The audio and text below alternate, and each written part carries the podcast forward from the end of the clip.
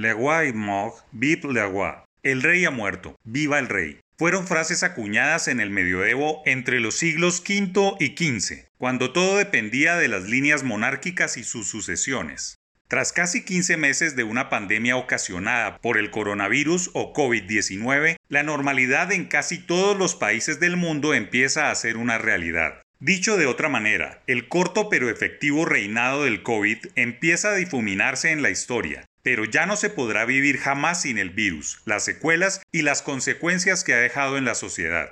El COVID ha muerto, viva el COVID, es una manera de plantear una serie de hipótesis económicas y empresariales que solo serán comprobadas con el paso de los meses y la consolidación de la nueva realidad. El primer enunciado tiene que ver con el enorme gasto público y la caída de los ingresos tributarios en todos los países que tendrá que irse normalizando, pero tardarán varios años más en el que el déficit fiscal de los países vuelva al curso normal. Solo ahora, casi 20 meses después, se empieza a ver el costo humano y económico final de la debacle económica que solo se pagará con más impuestos una manera de plantear que los tributaristas deberán pensar en nuevas formas de sacar recursos de los mercados, pues las fuentes tradicionales no solo están exprimidas, sino que están advertidas en física sequía. Una segunda hipótesis sobre el largo coletazo del COVID en las economías tiene que ver con las distintas velocidades que tendrá la recuperación plena de todos los sectores. La mayoría de los negocios no fracasarán en el regreso a su actividad empresarial prepandemia, especialmente farmacéuticas, tecnológicas, logísticas y alimenticias, que serán arropadas en el paraguas de la seguridad nacional. Ningún gobierno querrá vivir de nuevo lo que experimentó los últimos meses y acudirá a todas las políticas públicas para desarrollar una red de seguridades que los proteja ante el advenimiento de una nueva situación similar a la vivida.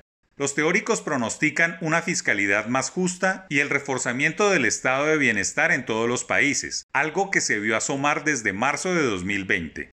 La tercera hipótesis de la larga vida al COVID es la necesaria transformación social derivada de la pandemia, en los países desarrollados se valorarán los oficios informales que no tenían significancia, como son el servicio doméstico, las niñeras, los cuidadores de ancianos, las enfermeras, los profesores y todo lo concerniente a los servicios sociales, que generan calidad de vida. Tareas que han empezado a tener nuevas dimensiones y reconocimientos. No es que se desarrolle un nuevo sector económico, es que uno inexistente, servicios sociales, puede convertirse en un pilar sólido de la economía por venir y sobre el cual hay expectativas de formación. Y una cuarta hipótesis que se desprende de la muerte del COVID, pero de su larga vida venidera, son las refundadas relaciones laborales. El trabajo por horas, el teletrabajo, las jornadas laborales recortadas a 40 horas a la semana, la baja presencialidad, pero sobre todo el miedo a las aglomeraciones y al contacto dictará en todo el mundo rediseño a los regímenes laborales. Incluso las casas no solo van a demandar buenas conexiones de Internet, sino espacios para trabajar, otrora servicios exclusivos de las oficinas.